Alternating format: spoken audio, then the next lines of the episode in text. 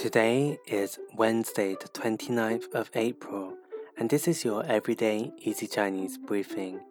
Hi everyone, this is Lin Lao Shi, and if you're new to this podcast, in each episode we'll go through a new Chinese word of the day and practice building new phrases and sentences from this word to expand your Chinese vocabulary.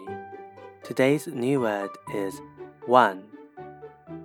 Wan which means 10,000, the number.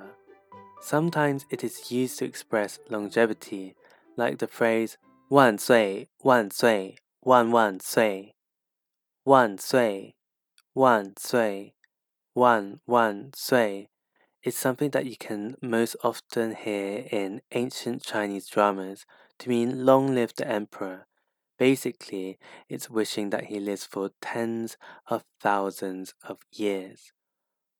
You can also use wan in other phrases, meaning where you think that something will not likely happen. For example, one e, one e means if. Today, we'll look at another useful phrase which you can add to your language repertoire, which is 万万想不到.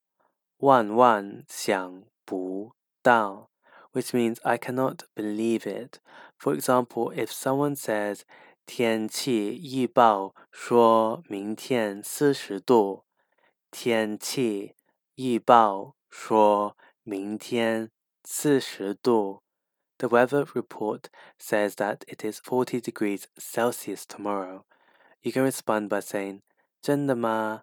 今天夏天这么热，万万想不到。Which means, really, the summer this year is so hot. I never thought it would be like this. Or if someone tells you that, 听说小丽嫁给大卫。I heard that Xiao Li is marrying David. You can respond by saying, 真的吗？万万想不到。Which means, really?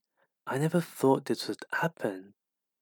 So that's it for today's episode, where we looked at the word wan, which means 10,000, and this can be used in phrases to express longevity, like wan sui, wan sui, wan wan sui, or to express disbelief, like wan wan xiang bu dao, I cannot believe it.